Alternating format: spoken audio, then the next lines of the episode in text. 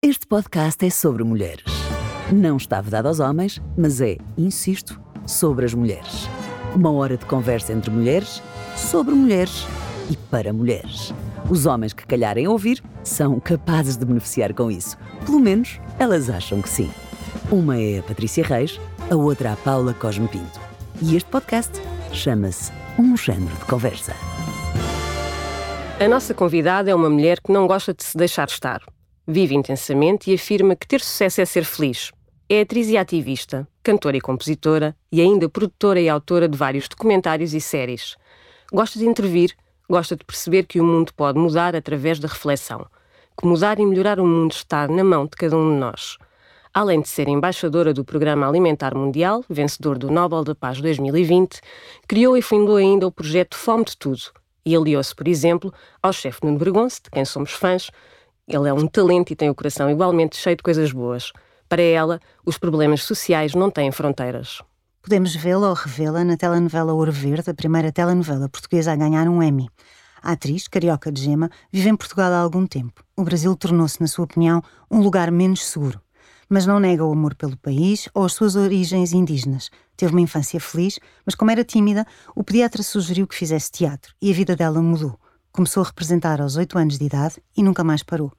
Os pais pediram e ela foi estudar jornalismo e artes cênicas, mas o bicho do teatro já estava instalado. É uma mulher inquieta, curiosa e que sabe que só temos uma vida e que pretende aproveitar ao máximo. A nossa convidada é a atriz Úrsula Corona. Bem-vinda. Bem-vinda. Tímida. tímida. Como assim? Não é nada tímida.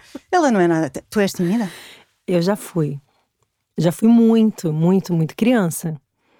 E aí o teatro me colocou num lugar mais. É, como é que eu falo? Confortável. Para poder falar o que eu sentia, é, me expressar, poder também. Eu acho que quando você é criança, você tem tantas influências é, externas que talvez tenham situações que você vai ficar mais à vontade e outras não. E, e, o teatro acabou quebrando qualquer outro tipo de barreira. Porque criança parece que não, mas eu tomei muitas decisões, nem sem, assim, sem saber.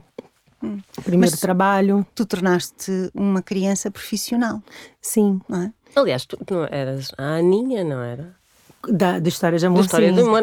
É que é assim, pronto, está, eu cresci com as novelas da Globo, era o meu é, programa não, de final de dia com a família. Ela passou lembro... por imensos. Uh, criança por trabalhava muito. Criança que trabalhavas muito, trabalhavas é. mesmo muito, sim. Ela passou e por adorava. uma série de coisas uh, uma vida inteira a vê-la, na verdade. Aliás, é... pouco se fala sobre esta questão do, das crianças do trabalhadoras. É difícil é e violento falar. pode é ser para uma criança falar. estar num universo de é adultos e com uma carga falar. profissional em cima que não é, não é nada fácil fazer televisão, muito menos sendo criança. Você tem um perfil, né? Você tem a criança que não gosta do que está fazendo porque o pai quer ou a mãe, e aí a gente chama de mãe de Miss, né? A, a, que, que a mãe tem um sonho ali mal elaborado, uma frustração que joga no filho, o filho que, e o, o, filho tem que ser o sonho da mãe, né? Acontece muito na televisão, muito. É, na vida em geral, na vida é? em geral. Nós projetarmos aos nossos filhos na aqueles que gostávamos de ter sido. E acho que os pais nem devem ter essa noção, né? Do peso que é você, sem querer, você passar isso tudo para seus filhos. Ao mesmo tempo, aquilo ali, eu lembro muito, eu tinha, eu tinha conversas assim surreais. Minha mãe foi maravilhosa meu pai também. E minha mãe falava: Filha, eu não quero a culpa. Eu lembro dessa conversa. Eu não quero a culpa de você estar tá perdendo a sua infância, porque a infância não volta. E eu trabalhava já, eu adorava trabalhar, adorava. Eu chegava na Globo. Eu, imagina, a minha a novela que eu fiz, a, a História de Amor, foi a primeira no Projac. A gente gravava na Lopes Quintas, que era um estúdio, o, o estúdio da Globo no Rio de Janeiro, no Jardim Botânico, e a gente inaugurou o Projac. Eu lembro disso. Eu adorava pegar o vai e vem, que era um ônibus que tinha da Globo, do, da, da, sede para ir, porque era longe, ainda é, né? Mas naquela altura não tinha tantas vias. E eu adorava, adorava aquele lugar de fingir que eu sou uma pessoa que eu não era. Adorava me vestir de outra, de outra pessoa. E eu aprendia, porque ali eu podia experimentar tudo que eu não tinha coragem de botar para fora ali eu experimentava. Agora você é uma menina risonha, agora você é uma menina má, agora você é uma menina engraçada. E ali eu tinha a oportunidade de, de, de experimentar minhas cores. E, claro, o prazer de estar no teatro, de, de ver. É, é uma tela branca, né? É mágico. Teatro é inacreditável, é uma coisa. Eu acho que qualquer ser humano, mesmo que você não queira ser é, ator, você fazer um período de teatro, até por um CEO de uma empresa, vai te dar mais sensibilidade até para entender os seus funcionários, sua equipa, sabe? Porque o olhar fala muito, a postura fala muito. Então, eu acho que a sensibilidade se, se traz também desse lugar. E fora é, é, é, o esporte, porque a disciplina do esporte também é muito boa. Além da, da, da representação, tu também cantavas, dançavas, enfim. É, eu não vejo. A, eu não me sinto cantora. Eu canto no meu banheiro. não, não sou cantora, tanto que nem fiz carreira. Fiz criança, que eu comecei cantando. É, adoro cantar, fiz escola de música, toco violoncelo de hobby em casa. Adoro fazer sarau em casa, mas eu, não, assim, eu componho bastante. É, mas é, não, é uma, não é minha profissão. Não é algo que eu. A gente, eu sinto que a gente tem que respeitar muitas profissões, sabe? Senão a gente é aquela pessoa que é tudo, quer ser tudo. Não, meu ego, meu ego, claro que eu sou ser humano, tenho egos, mas não tá nesse lugar. Assim, para mim a música é uma deusa, assim, é algo que eu toco às vezes eu me emociono, eu choro, eu sorrio, é uma coisa de é minha faxina interna. Às vezes eu acordo, tomo um cafezinho, vou lhe tocar e aí vem, aí parece que eu vou vou me enquadrando, sabe? É, é essa tua relação com a música, porque isso também te levou a produzir uma série sobre, não é? Uma série de televisão sobre aquele que é um compositor que todos nós conhecemos, porque conhecemos os êxitos cantados por grandes artistas brasileiros e, e, e o que eu acho engraçado no teu percurso é que eu sinto que tu consegues atirar-te para qualquer projeto de coração aberto, de cabeça aberta e dizer bora lá, vamos lá fazer e vamos fazer bem feito é? O ser bem feito importa-te muito, não é? É, eu sou muito exigente comigo e com as pessoas que tão, estão juntas, assim. É, é, eu, eu, eu sou uma pessoa que eu sou difícil no sentido de eu quero o melhor de cada um, mas eu também valorizo o tempo e o melhor de cada um. Eu sei valorizar um time e sei que sozinha eu não faço nada. Então, em cada projeto que eu me dedico, eu tento estar com as pessoas que são muito melhores do que eu que é a oportunidade que eu tenho de crescer, de aprender, de da gente junto conseguir construir o objetivo. É, a música eu tenho com muito respeito, é um lugar que mexe, e, e, acho que é com qualquer ser humano, a música mexe né, com as nossas emoções. Tem música que traz talvez memórias infantis, memória do casamento, tanto que quando vai casar você escolhe. Claro. Né? Eu, eu relações, nunca tive uma cerimônia de é casamento. É uma super mas... relação emocional. Não é? Ai, eu ainda ontem estava num concerto com milhares de pessoas e eu fico sempre com vontade de chorar quando ouço milhares de pessoas a cantarem é a mesma música que eu ao mesmo tempo. É? é assim tão, tão uau, que sintonia, que maravilha. É espiritual. Para mim a música tem um lugar mágico. É espiritual, é uma coisa que eu não com, com, coisas que eu não sei explicar, eu acho que é espiritual. Porque eu tenho uma fé muito forte na natureza, no universo. Não está numa instituição, por mais que eu tenha estudado numa escola católica, mas a música tem esse lugar para mim. E, e, é por isso que eu me dedico a, a, a poder. Como é que eu posso devolver esse amor que eu tenho pela música? É fazendo talvez documentários que eu sei que é importante para as próximas gerações. Hoje em dia, com o digital, a gente perdeu muito a questão do LP, do disco, que a gente sabia quem tinha gravado, quem era o arranjador, quem era o produtor, que agora já tem um pouco no Spotify, nas, né, nas plataformas mas é você reverenciar quem é realmente é, o provocador daquilo tudo, porque o artista só está na linha de frente. Até para fazer uma novela, você precisa de um staff atrás. Para escrever uma revista, você precisa de um staff, sabe? Então, pensando no respeito desse coletivo, vem o lugar da, da, realização dos documentários, porque tem uma produtora, na verdade, a produtora nasce muito desse lugar da gente poder é, colocar o, o, a nossa reverência para essas, essas pessoas que mudaram de alguma forma a nossa história cultural. E o Lincoln Olivetti, que a gente fez, o, Mapo, o Mago do Pop, que a gente depois lançou também, disco com a Biscoito Fino, que é uma gravadora no Brasil, do Chico Buarque, da Betânia, de uma turma que também faz parte das minhas memórias. É, foi, um, foi um projeto que, assim, foi um crescimento gigante e é muito lindo que, que, que as pessoas não sabiam da existência do Lincoln conhecem toda a obra dele, mas não passavam a ideia. Então, quer dizer, provocar o conhecimento e eternizar o conhecimento, que a gente morre, mas se a gente eterniza algum, algum conhecimento, eu acho que é esse é o propósito é da a fixação arte. da memória também, não é?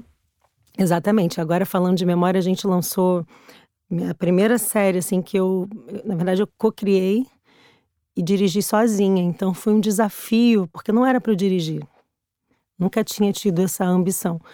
Mas a, a minha amiga Tande Bressani, que eu tinha convidado para dirigir, ela engravidou. Esperei a gravidez dela. Depois a Globo não liberou, porque ela estava fazendo novela, já tinha outro projeto.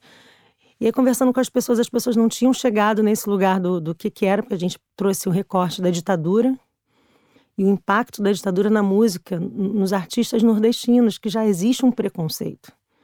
Nordeste é a região mais pobre do Brasil e, ao mesmo tempo, a maior concentração de riqueza, é, onde tem mais bilionários. é, é quase que uma loucura, é uma loucura. E aí você entende coronelismo, concentração de rendas, sistema falho, a falsa Constituição que foi para trazer democracia que não existe. Então a gente trouxe esse contexto histórico paralelo à nossa música brasileira. E acabou de lançar, lançou na sexta-feira passada, hoje até é, a gente vai lançar agora mais oito episódios.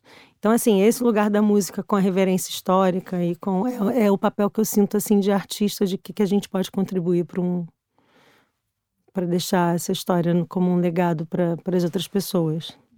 Olha, tu falaste aqui em duas palavras, que falaste em Brasil e em democracia.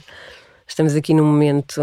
Difícil. Enfim, dif, difícil, para não dizer outra difícil. palavra. Muito Como é que tu vês o momento atual do Brasil? Olha, eu vou falar uma coisa. Quando estive agora no Brasil e eu falei assim: olha, sem polêmica, posso perguntar em quem você vai votar? Tava num grupo de amigos. O que tinha de amigo? 22, 22, 22, sabe?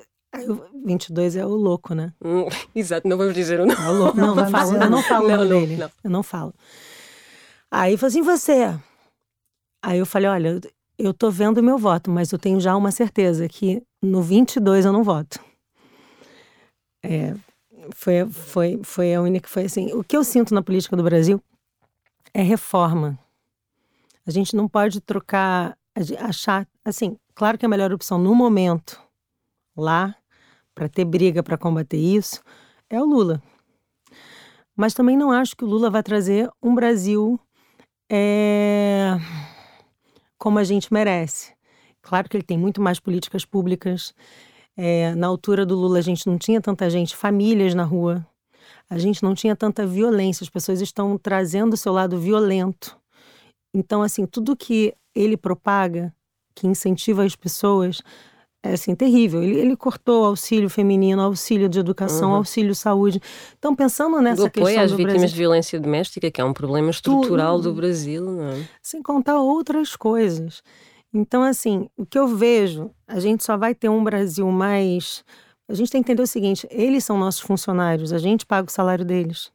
A gente tem um plenário, um congresso caríssimo. As pessoas não têm noção daquela folha de pagamento. A gente tem auxílio terno. A gente paga para eles auxílio terno de sei lá quantos mil reais, sabe? E enquanto isso, a gente tem pessoas que não têm dinheiro para comer, sabe? Então, pensando nisso, primeira coisa para mim, reforma política. A gente tem tecnologia hoje suficiente para a gente poder provocar políticas públicas vindo do povo, porque nada melhor do que nós para falar o que está errado. Então, a Brasília é uma bolha. Aliás, foi colocado lá justamente para eles continuarem no dia a dia e na rotina deles, porque a gente tem o ministro da Economia que fala que não tem fome no Brasil, é porque realmente no Bem, quadrado dele não tem. É, mas é Pois, só exato. mesmo no quadrado dele. É. Exato. E é um quadrado muito pequenino, porque o quadrado grande. E o Brasil é um país. eh, é um É continente. um É um continente, continente. é continental. É, é- É um continente. E tem vai- tudo. Tem tudo. E você tem vai tudo. para o sul, é uma história, você vai para. Você pega a nossa história desde as capitanias hereditárias, a gente entende também da colonização. É, é, ali a gente compreende que as regiões, para mim, o Brasil tinha que ser uma coisa meio próxima aos Estados Unidos, sabe? Não só das eleições, mas eu acho que na questão separatista. As nossas regiões São muito distintas, não é? são muito distintas, muito, economicamente falando. E no capitalismo o que muda e que, e o que sustenta é o, é, é o dinheiro, é, qual é a economia local, economia circular. Mas o sistema ali existe para controlar a moçada. Se a gente pega aí os nossos, voltando para a música, os artistas, Cazuza, não sei se vocês conhecem uhum. Cazuza, Renato Russo, era da Legião Urbana, eles já falavam de coisas que a gente hoje, sabe, trinta e tantos anos depois, a gente continua falando das mesmas coisas. É, então é estrutural. Tem que quebrar a estrutura, fazer uma nova estrutura. Eu espero que nessa eleição Bolsonaro caia. Estás confiante em relação a isso? Não sei, não sei, não sei. Espero que sim. Positiva eu sou, mas eu sou realista. Eu, eu fiquei muito chocada com, com. Porque quem vota no, na pessoa é porque a vida para ela tá boa. A minha vida tá boa, mas eu não vou olhar para o lado. Eu não consigo sair na rua e não, não perceber que o Brasil tá horrível. Sabe? Aí fala, ah, mas você vai votar. E virou uma coisa, né? Se você não vota num é porque você é outro. A minha escolha é consciente, é quem é o mais forte para derrubar esse cara e acabou. Hum. É tu vieste para Portugal porque não te sentias segura. Foi uma coisa que disseste numa entrevista há, há uns meses. Um, tu sentes-te segura em Portugal? Sinto. Sinto. Eu saí do Brasil porque eu tinha sido assaltada sete vezes. No, no, então, na sétima vez, foi saindo do Projac, estava gravando. Projac é, é, a aldeia, vá, é a cidade de, é, é, da, Globo, não é? Cidade, Para... É como se fosse a cidade, é, fica em Jacarepaguá, é um bairro, é como se fosse aqui a, seja a SIC ou, ou, ou a TVI, que é um pouco, os estudos são mais afastados, né? É um polo. É um polo de, de, de, de produção. Claro, esqueço que eu estou falando. Mas é em modo gigante. Mas é em modo gigante, é a Globo, né? É, é, Globo, é, é. é um mundo, a gente anda de carrinho lá dentro, né? Desse de golfe. E tive um assalto que não foi muito bom. E com isso eu dei um basta. Na altura, eu estava escalada para fazer uma outra novela, estava falando com o Roberto Talma e eu ia fazer, tinha feito Astro, ia fazer Gabriela. E foi engraçado, porque na mesma altura veio uma, uma, uma exposição na Holanda de Norderlit. E eu escrevi falando de Spinoza com a música. Que ali a filosofia, filosofia também é uma paixão que eu tenho desde pequena. Então, fiz, mandei a proposta, não sabia se ia passar. Tive muita sorte, passou. Então foi quando eu fui, depois desse assalto, eu falei: olha, eu acho que é mais um sinal, eu vou tô indo. Ainda rolou uma situação um pouco delicada dessa transição e saída. E foi quando foi o motivo perfeito para eu vir embora. E é engraçado que eu comecei a namorar um português no Rio. então, quer dizer, eu deixei o português no Rio e fui para fui fazer, fui para Holanda, depois fui para Alemanha. É, e foi quando eu fui chamada para fazer uma novela aqui. Eu vim fazer o lançamento de Viver a Vida e do Astro. E quando a Gabriela Sobral me chama para fazer uma novela na SIC, eu aceitei na hora, achei um bom pretexto. E tinha já um trabalho de volta, fiquei, fiquei sempre fiquei nessa ida e, ida e vinda. Porque é perto, se a gente se organiza, não é. Como a gente. Imagina, se, quando eu ia para Manaus, eu gastava mais tempo do que. Do que ir de Lisboa um para o Rio de Janeiro. Exatamente. É. Olha, e como é que foi a tua integração em Portugal, sendo uma mulher brasileira? E faço esta pergunta porque, obviamente, vejo num contexto privilegiado, não é? E isso também tem de ser tido em consideração, mas para muitas mulheres brasileiras em Portugal, a adaptação não é fácil porque sofrem uma série de estigmas uh, e preconceitos associados à mulher brasileira. Que eu também compreendo. É, pensando na questão cultural, tem as mães de Bragança, Sim, esta tem, história que né, continua tem, no nosso imaginário. Sim, e vai sempre é existir. É... Eu, eu, tenho uma, eu tenho uma tendência de ter sempre a empatia, de me colocar no lugar do outro. Eu tive sorte, é, que eu caí. Eu tenho amigos portugueses, tenho amigos também de outras nacionalidades. Claro que eu também convivo com a comunidade brasileira, mas eu gosto de me misturar culturalmente com as pessoas locais e de outros lugares. Isso é da minha personalidade. É, mas eu, eu, tenho pessoas próximas que não conseguem ter amigos é, portugueses. É, eu entendo que vocês já tiveram uma safra de. Né, ah, agora lá vem os brasileiros, já tiveram os dentistas, já tiveram as pessoas que vieram servir, já tiveram. O que eu acho, como qualquer outra nacionalidade, o ser humano pode ser bom ou mal. Eu acho que a gente traz coisas boas também. Eu sou sincera, eu não entendo. Eu não entendo como é que se pode criar preconceito. Eu entendo. Entendo, mas não aceito nem consigo ter empatia para com quem tem esse tipo de preconceitos? Isso eu também não tenho. Eu não, é, eu não respeito, mas eu compreendo. Por quê? É, passei por umas, várias situações, tá? É, porque também tem o que eu falo do brasileiro, o novo rico, é insuportável. Culturalmente é insuportável. Você pega, eu já peguei vários casos de estar num restaurante, aí o brasileiro está falando nas alturas e tratando o senhor que está servindo de uma forma como se o dinheiro dele fosse suficiente para me dar mais uma. Não, já está a fechar. Mas eu quero, quanto é que você ganha que eu pago? Essa arrogância é do brasileiro. Claro. É não é do arrogância do dinheiro. Do dinheiro é geral. E nós, é. No momento que vivemos, e aqui na nossa realidade da bolha de Lisboa, isto é uma realidade super presente, sobre a qual as pessoas não gostam muito de falar, mas há muita arrogância de quem chega com muito dinheiro a um país e vem investir, mas com investimentos que estão assentes na exploração das pessoas que cá e estão. duvidosos, né? Muito duvidosos, que muitas tem de vezes. lava-jato aqui. E com esta condescendência e prepotência de que eu tenho dinheiro, eu pago e nós continuamos a ser os empregados, que no fundo é o que os portugueses foram no registro europeu durante toda a vida. Não, eu, eu acho que em alguma... Eu sei que eu, eu cheguei aqui e estava na crise ainda. Então eu. Nós nunca saímos da crise.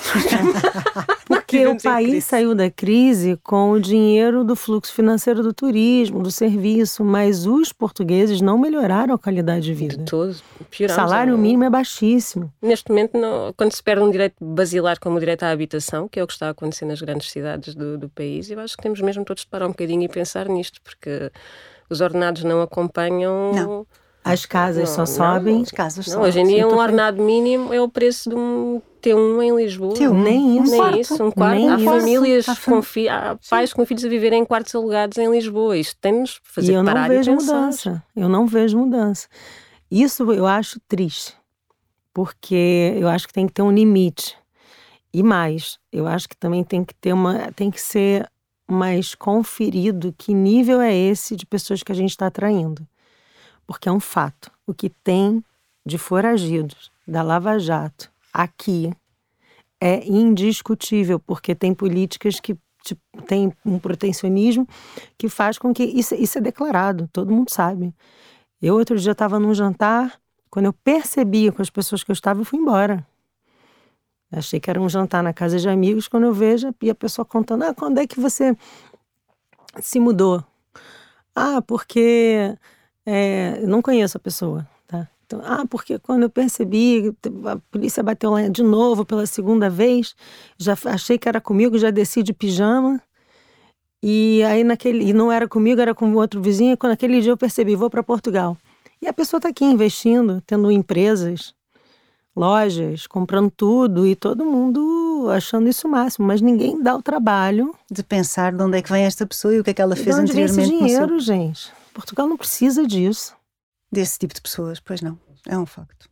Tu és muito observadora do mundo. Uh, uh, és muito. Isso vem do curso de jornalismo, vem de ti, vem da profissão enquanto atriz. Eu não sei dizer, mas eu venho de uma família muito mista. Parte de pai, origem é de Santander, Espanha. Meu avô era arquiteto, imagina, junto com Niemeyer, eles fizeram várias coisas, eram amigos. Outro dia achei carta dos dois, um para o outro. Projetos, quando meu avô faleceu, que eu fui no ateliê dele. E parte de mãe, meu avô era índio, funiô. Minha avó era do sertão. Dois, duas pessoas humildes que, que, que fugiram por amor. Minha avó fugiu com num burro, num cavalo, né? E com duas galinhas no braço. Imagina. E foi para a cidade. Tiveram 16 filhos. Então, quando eu vejo a história da minha avó e a história da parte de pai, e que a minha avó de parte de pai não, tinha um preconceito com a minha mãe, porque minha mãe vinha de uma família humilde nordestina, eu entendi ali o que, que eu não queria ser. Porque minha avó, de, minha parte de pai só tinha dinheiro. Parte de mãe tinha tudo. Tinha Aprendi valores. os maiores valores, é. É, e, e, minha avó construiu uma história linda, conseguiu formar todos os filhos. Ela não conseguiu nem terminar de estudar, e ela conseguiu formar todos os filhos, entendeu? Então, quando eu vejo, isso é Brasil. E ela me inspira a querer ser melhor, a querer qual que é o legado que eu quero deixar no mundo. É, e, e, e, eu acho que isso traz um olhar mais plural e a curiosidade de conhecer pessoas, culturas, sistemas que funcionam. Por exemplo, Holanda tem um sistema que, que, que é, é, fenomenal, é, te inspira, porque eles estão anos-luz. Alemanha também, morei em Heidelberg, que era, que era uma, é uma cidadezinha universitária, não foi atingida pela guerra. Você acha lá campos celtas, você vê o berço da filosofia alemã, ao mesmo tempo Hitler se, se, se escondia. Eu, sabe, você, você vê e fala, nossa, quanta, quanta energia aqui misturada, quantas histórias, quantas camadas. E eu acho que isso faz com que eu vá aprendendo, mas eu, eu acho que eu estou aprendendo todo dia. Acho não, tô. E, mas eu sei muito o que eu não quero. Isso cada vez mais, sabe? Não quero, não quero, não quero. Isso mas tu envolves em muitos projetos sociais. Ah, isso sim, mas eu, mas eu tenho para tudo. Eu só consigo realizar muita coisa porque eu tenho uma equipe em cada segmento que são pessoas que são muito melhores do que eu são muito melhores do que eu. E é com essas pessoas que eu me inspiro, que eu aprendo, que eu. Uma coisa. Eu, eu sei que eu sou boa gestora. É a minha qualidade, assim. Eu sou boa gestora, estrategista de, de, de, de implementação, mas eu tenho mil deficiências. É onde eu busco essas pessoas que são incríveis, com uma carreira maravilhosa, que se acredita, sabe? E a gente se une e em cada segmento a gente consegue Sa atingir Sabes metas. que uh, no imaginário coletivo, alguém que tem a tua profissão e que é um artista e que tem visibilidade e que é importante e que é famoso. Uh, geralmente, no nosso imaginário coletivo, essas pessoas têm um staff, uma equipa realmente, mas, uh, mas querem que a equipa seja só uh, esteja só no estado de concordância permanente com, com a sua ideia. Isso existe muito em Portugal. É? Tu chegas a um determinado nível, tens uma equipa, mandas na equipa, não lideras a equipa. É, és chefe, uhum. não és líder. Sim, não é? sim. E tu tens, e tu tens uma, uma, uma forma de estar completamente distinta, não é? Eu tento.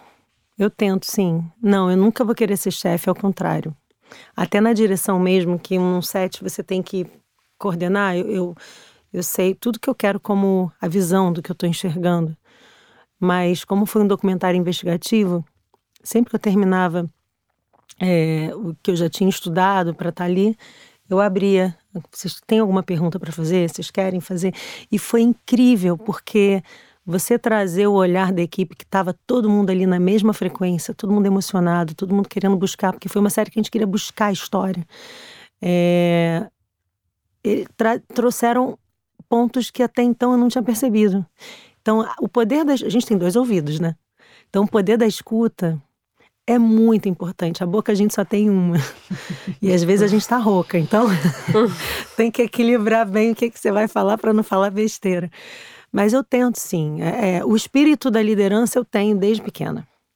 Pro, sou proativa. E vem também, eu acho que dá. Sempre vi a escassez e a abundância. De um lado, de par de pai, imagina, minha avó pouco repetiu uma joia nesse nível. E da outra parte, minha, minha, minha, minha avó fazendo uma ginástica para alimentar todos os filhos, entendeu? Então, a questão de você saber perceber é, o, o, ingrediente ali do dia a dia, né? É, é, eu acho que vem do, da observação. Que a arte também traz esse lugar da observação. E a empresa também. Conheço várias empresas que, que as pessoas não, não, não, não percebem se a pessoa está feliz, se não está, se está insatisfeita, se não está. Isso é para a maioria das empresas nem interessa se a pessoa está feliz ou não. Uh, Acho isso o maior erro. É. É o maior é. erro. Mas eu não tenho. E as pessoas que trabalham na minha vida como. Na, na minha profissão de atriz, que eu nunca vou deixar de ser atriz, porque eu amo ser atriz. E eu amo apresentar também. É, eu não quero babar comigo que tem uma tendência, né, das, das, das, das, das atrizes terem das atrizes. Uhum. Para mim, isso tudo é um, uma gestão de carência. Muito bom. Mas estão. Pois, lá Eu está. gostava de ter uma história das minhas carências de vez em quando. É, é Patrícia, mais ou menos. Não, não, não, não, não. é a gente marca uma massagem, vai é. fazer a unha. Ela manda-me ir comer pernas de pau. Ah, eu mando, é eu mando comer gelados. É Fala, vai comer uma perna de pau é, Não vai comer amêndoas, tá? É, vai comer amêndoas. Tu tens esta coisa da dieta, nós estávamos a falar disto antes Às vezes. de começarmos a gravar. É muito difícil. Tens 40 anos, portanto a menopausa vem aí, estás pronta? Olha. Cara dela. Pau, toma lá esta pergunta assim. Desculpa, Mas eu posso é reformular. eu é posso reformular. Não, não, não. Pronta? Eu, eu, eu quero ouvir alguém que esteja a falar que está pronta. Eu juro que eu. O bom é que assim, eu vivo cada idade. Outro dia eu passei uma vergonha. Outro dia já tem uns três anos isso. Fui, fui preencher um, foi, da, foi pós-pandemia. Três anos não, foi agora. Um ano. 2020. 2020 2021. É. Fui preencher o cadastro do hotel, não sei o que, botei assim, idade. Botei 25. e eles acreditaram? Não, eu olhei aquilo e falei assim: o que, que aconteceu comigo? Falei, 25? Falei, não tem 25. Aí eu, aí eu risquei assim, é, eu botei 39. explicam, isso é um ato falhado, isso é o que tu gostavas de ter. Gente, assim, olha que loucura. Eu achei 25 com, com o lugar onde nos vemos. Ainda agora, há uns tempos, uma. Fui, jantar com uma amiga e tirámos uma fotografia e partilhámos nas redes sociais e a, e a filhada dela com 20 e poucos anos, mandou-lhe dizer: Madrinha, diga a essa senhora da foto que eu gosto muito do podcast. A senhora, e eu, a senhora da foto, eu não sou, ah, assim, não me revejo, não é? Quer dizer, estou à beira dos 40 também, mas senhora, não. Dói, mas dói tanto assim, a, a, essa. Dos 40? Não, dói tanto essa hum, evidência que a sociedade põe de dizer: Ah, tu és uma mulher que já passou de prazo, tu já passaste a tua Olha. época de fertilidade. Bem, tu não tens filhos e não queres ter filhos. Tu, agora isto aqui é só para descair, vai tudo descair, não é? Ah, mas... E isto é uma, é um, uma pressão, é uma maldade, sabes? Uma maldade, estão-te sempre a cobrar. É, é, mas, mas acho que a gente, quando é criança também, né? Então, a gente só tem que mudar é, qual é o olhar da cobrança. Porque a cobrança vai sempre existir. A é criança, tem que. A mãe cobra, é na escola que tem que ter boa nota, é no trabalho que tem que ter sucesso, é no amor que tem que ser feliz e ser tudo mar de rosas. Eu abri uma coisa, eu aprendi a, a, Pode dizer, hesitação, esta hesitação, esta hesitação é maravilhosa, mas, curiosa. mas diz lá. Ligar o foda-se. Ah, ligar ah, completamente. Olha, não claro, fui eu que disse para mas neste episódio sou sempre eu, pronto. Sim, mas é, é mesmo tentar descomplicar, não é? É, gente, porque assim, tem alguma coisa que eu posso fazer? Não. Então aceita aceita que dói menos, porque eu quero ser feliz. O meu objetivo todo dia, eu faço uma escolha todo dia, até quando eu vou pro raio do crossfit às sete da manhã. Então, assim, eu, eu, eu falo, gente, você, sabe, vai ser feliz. Se você vai, é porque você tem que ir, não pergunta. Eu tenho um diálogo comigo mesma em várias coisas que eu não concordo que eu tenho que fazer, porque fica mais fácil. Pareço uma louca, que eu falo assim, não, ah, por exemplo, na minha refeição, né, do momento. Diz lá o que é que tomaste ao pequeno almoço. Ai, é para... Não é nada. Vá, temos de explicar às pessoas. Isto é uma private jogo, porque nós fazemos sempre aqui os níveis de saúde. Eu que tomamos o, que é que pequeno, almoço. pequeno almoço. E hoje ficámos muito impressionados com o pequeno almoço.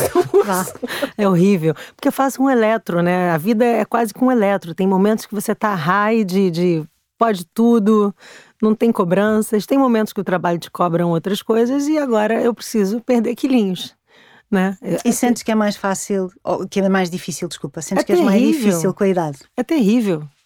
É terrível. Passo é fome, eu, malho e não é, emagreço. Eu acho que a partir dos 40 cada quilo vem com uma família, vem com Gente, pai, mãe, avô, avó. Pois é. é e eu acho que ao mesmo tempo o, o, o, o, meu trabalho, que é, que é na frente, como o de vocês também, a gente também tem que é, entender que o ser humano é um ser humano normal. Existe a pessoa magrinha, existe a pessoa mais cheinha, existe a pessoa, sabe? É, é... E retirar esta componente estética do peso. Que é, é terrível. Se a pessoa tem de emagrecer porque tem um problema de saúde, porque é uma questão de saúde, Okay. Ótimo. Agora, se temos todas de andar aqui a comer folhas de alface ad eterno só porque alguém decidiu e sorrir e estarmos sempre impecáveis, só porque alguém decidiu que aquela medida corporal é que é perfeita. Mas o que é, que é um ah. corpo perfeito? Vamos lá é, entender. É, Isto é a maior falácia de todos os na tempos. Na tua profissão, essa pressão existe todos os faz dias. Faz parte, é? faz parte. Eu nunca tive dificuldade. Assim, como é que são as minhas escolhas? Eu gosto de escolher e não ser escolhida. Claro que ser escolhida é bom pro ego, mas eu quero escolher o que eu vou fazer. É, quando eu escolho e eu me apaixono por aquele trabalho, aquela história, é, para mim não existe muito sacrifício. Claro que a rotina do dia a dia nem sempre é fácil. Por exemplo, estou comendo, voltando para o raio do café da manhã. Nossa. É, é minha, Nossa, é minha, é minha refeição preferida. Eu estou no hotel, eu agora tive é, em viagem, fui fazer um trabalho fora. Eu cheguei, na verdade, agora do Brasil e viajei. Eu, para me ajudar, eu não fui para o café da manhã, não fui para o pequeno almoço. Porque tá num pequeno almoço de um hotel, hotel cinco é. estrelas, que você tem tudo que você gosta. E tu não gostas de pão, não é? Adoro. Eu gostas de pão. Adoro. Eu já, pois, Adoro. Então eu tenho que me ajudar. Porque meu cafezinho da manhã, depois de um, de, um meu de jejum, que não é nem pequeno almoço, meu de jejum, depois de malhar em, em jejum, é amêndoa, é água, uma fruta, queijinho feta e é um banquete. Olha, mas tu, enquanto atriz, já começaste a sentir diferença nos papéis que te são propostos? Não. À conta da idade? Não, eu comecei antes. Porque como eu tenho um rosto é, que pode ir para frente ou para trás, eu comecei, por exemplo, eu comecei a ter corpo muito cedo. Comecei a ter mama muito cedo. Então, quando eu tinha 16 anos, eu fiz papel de 20. Ao mesmo tempo, em Floribela, eu tinha 22, eu acho, já não lembro, 23, eu fazia de 16. É, ao mesmo tempo, é, agora, é, aqui, meu último trabalho aqui foi na Corda Bamba.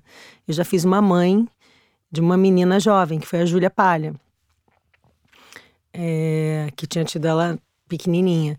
Ao mesmo tempo, eu já tinha feito, sabe, oscila uhum. muito, uhum. oscila muito. Há um, acho que até já falei aqui daquele sketch do Last Fuckable Day, uhum. que eu adoro, com a Amy Schumer, em que, em que se aborda isto, que chegas a um ponto enquanto atriz passas a fazer estes papéis da mãe, da madrasta, mas deixas de ser, desculpa, parecia fuckable, não é? Sim. Então, pronto, então já não és escolhida para o papel eh, da mulher sexy, da amante, da, da sedutora, Mas eu nada, sempre fugi aquilo... desses, desses papéis, nunca quis. Aliás, Gabriela, minha fuga foi nessa, porque eu ia para esse lugar e falei até com Roberto Talma na altura. E por que fugiste? Porque eu acho que isso não. Uma coisa é a personagem ter isso também, outra coisa é você só ser isso. Só ser uhum. isso. Eu nunca quis. Sempre fui envolvida também com social, com crianças. É, quando é gratuito, não me interessa. E há uma objetificação do corpo clara nesse, uhum. nesse tipo de, claro. de, de, personagem que só tem isso. Eh, de só é sexy, só é, quer dizer, se for muito inteligente, muito bem sucedida e sexy, tá bom para mim. Mas, mas regra sexy, geral, ninguém representa mas, uma mulher exato. como muito bem sucedida e super inteligente e depois super sexy. Não é uma coisa que as mulheres têm de ser uma coisa ou outra. Eu prefiro ser inteligente. mas, é, mas eu sempre fugi. Tanto que quando eu fiz. Foi quando recebi uma proposta tanto da Playboy quanto de uma outra revista que era Trip, é, lá no Brasil, que era uma coisa super sexy, tinha que ter alguma, alguma coisa mais sensual, assim. com é, Eu avaliei bem. No, a, a Playboy já falei logo que não.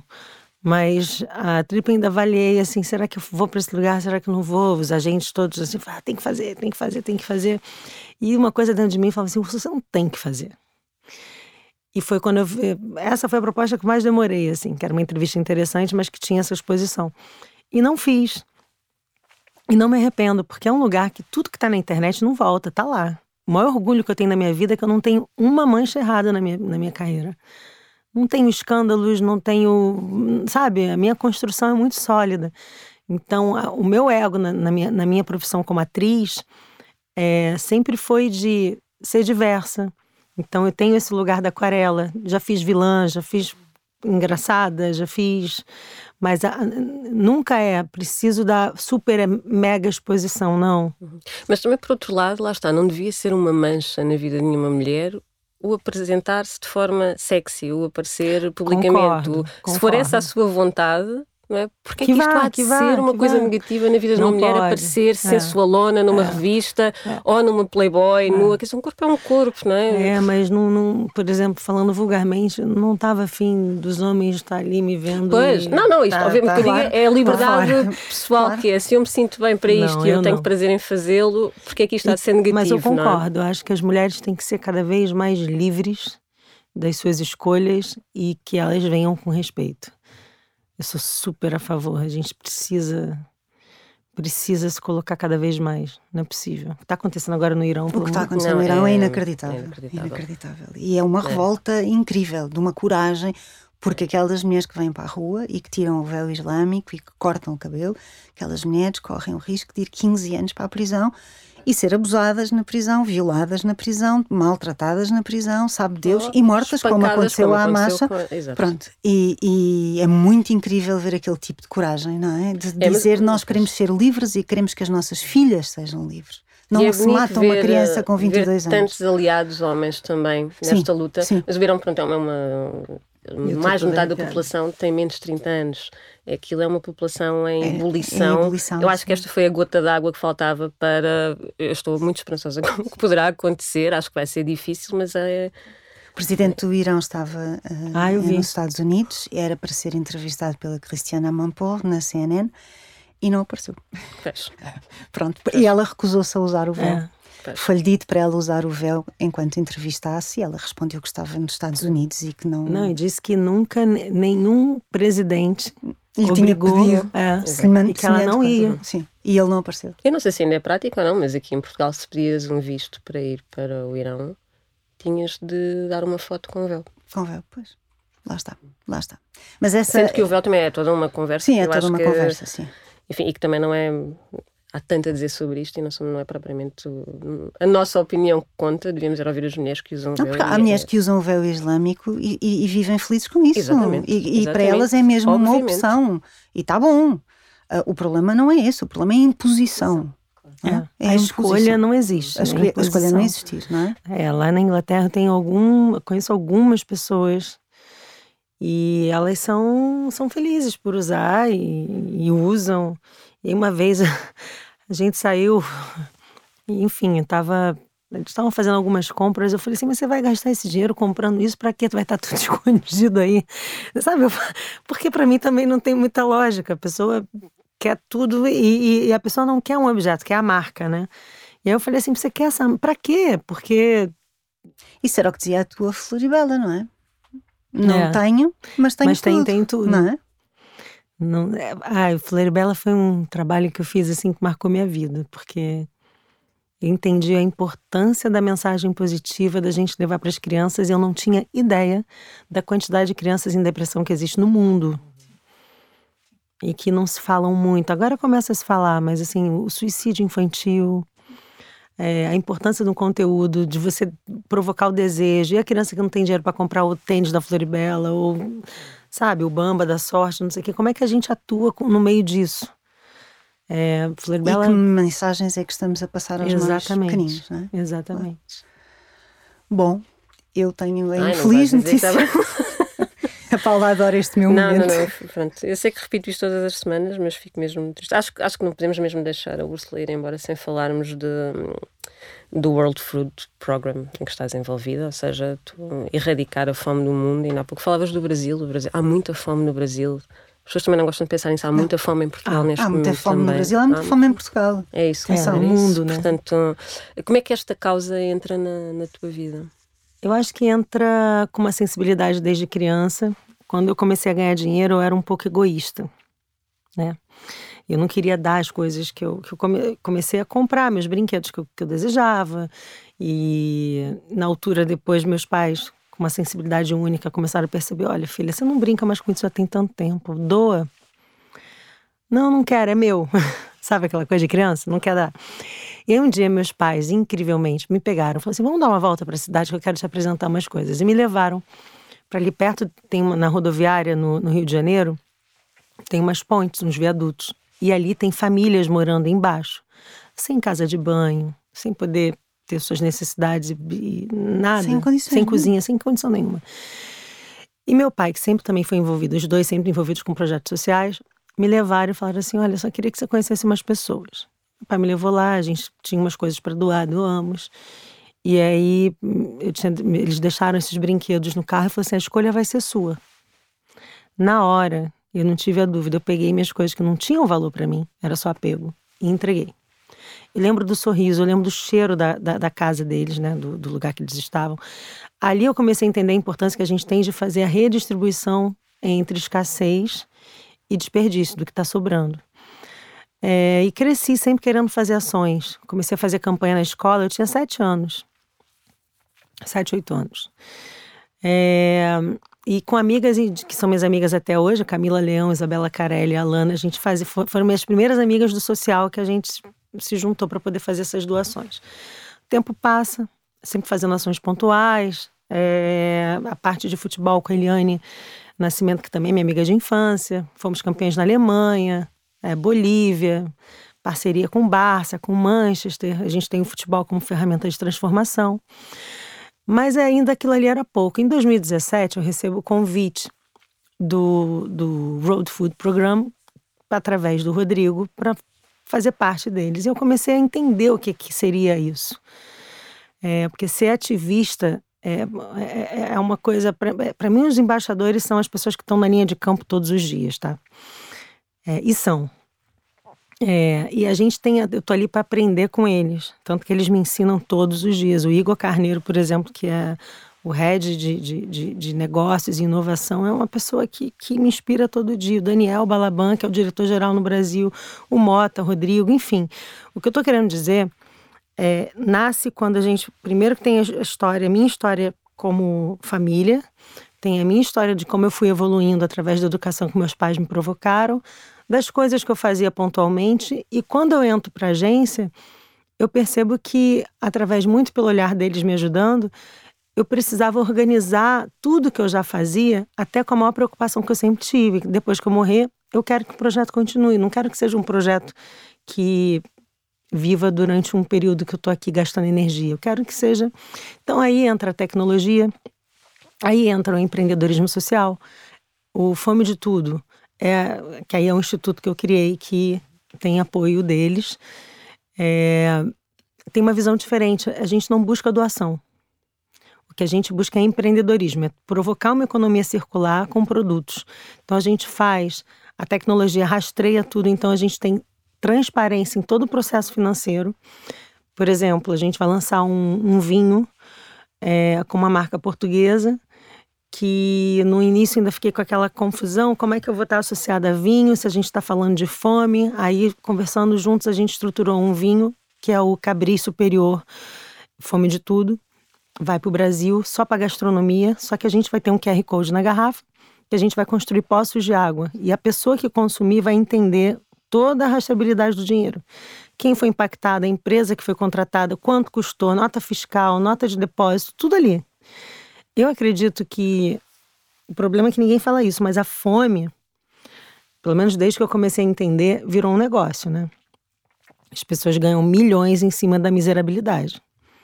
E se quisessem mesmo acabar com a fome, já teriam acabado. Porque não é, não é difícil. Eu não arrecadei nada, tá? Assim, tudo que a gente está fazendo é investimento próprio e economia circular. E a gente já fez muito do que muitas instituições aí estão fazendo com arrecadamento. Assim, a pessoa não tem um arrecadação, a pessoa não tem um projeto. Quando eu falo assim, tá, você arrecadou 200 milhões, outro dia eu vi isso, 250 milhões, mas o que, que você fez? Não, a gente alimentou todo mundo. Eu falei assim, ok. E depois? Como é que você tem a segurança de que 250 milhões foi para o prato de comida, entendeu? Não tem interesse de acabar com a fome. Porque se acaba com a fome, essas instituições acabam. Entende? É, é uma grande empresa. Muita duplicação de instituições a fazerem exatamente o mesmo claro. em, em, várias questões destas. Ninguém da... dá transparência. Não, mas tem, como é que fala, auditoria. Ah, não sei o que. Eu falei, tá, a auditoria, ok.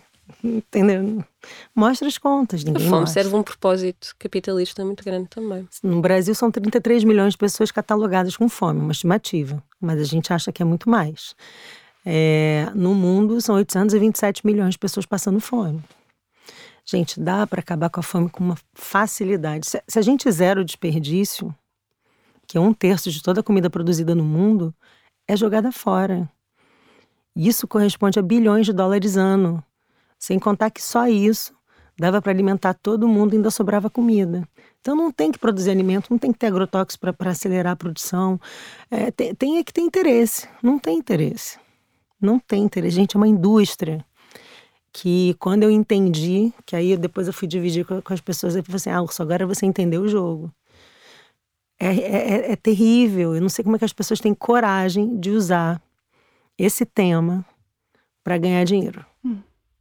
Bom, Úrsula, era um segundo programa, podemos fazê-lo, sim, desperdício, uh, sim, mas... Uh, Fazemos esse programa quando a Úrsula lançar a série inspirada sim. na vida da avó. Eu fico, fiquei, estou aqui a pensar nisso desde que falaste. Eu tenho ela gravada, sabia? Porque ela faleceu na pandemia. E eu tenho um celular mais antigo, porque eu não lembro mais as senhas de coisa, eu não consigo atualizar, então... E sempre foi a foto dela. Depois que ela morreu, eu não tive coragem de tirar. Então eu ando com esse celular antigozinho que não tem nem telefone, não tem nada, mas é, é meu, meu, meu amuleto. Mas está aí a fotografia da tua avó. E eu tenho ela falando dessa história quando ela saiu com meu avô. Eu fui lá onde ela. Entende? Eu tenho, eu tenho, eu tenho horas de conversa com a minha avó. Queremos ver. Úrsula, muito obrigada. muito, muito, muito obrigada. Obrigada. E espero que continues assim, porque assim estás ótima. Ótima. Exato. A fazer o que fazes, a pensar como pensas, a dizer o que dizes. Maravilha. Muito obrigada. Eu que agradeço. Vocês são realmente. É outra coisa, né? Um outro nível de conversa. Agradeço um gênero de conversa. É um gênero de conversa, exato. Até para a semana. Até para a semana. um gênero de conversa.